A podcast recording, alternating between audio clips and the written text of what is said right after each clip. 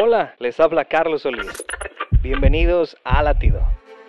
Si eres como yo, tu agenda está tan llena que a veces olvidas detenerte para cuidar de ti mismo.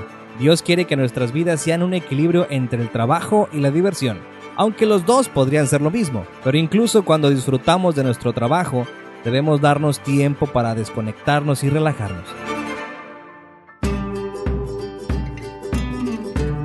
Podría ser algo tan simple como dar un paseo por el parque, leer un buen libro o simplemente pasar el rato con amigos. Jesús mismo se tomó un tiempo lejos del ruido de las multitudes para escapar a un lugar solitario y orar.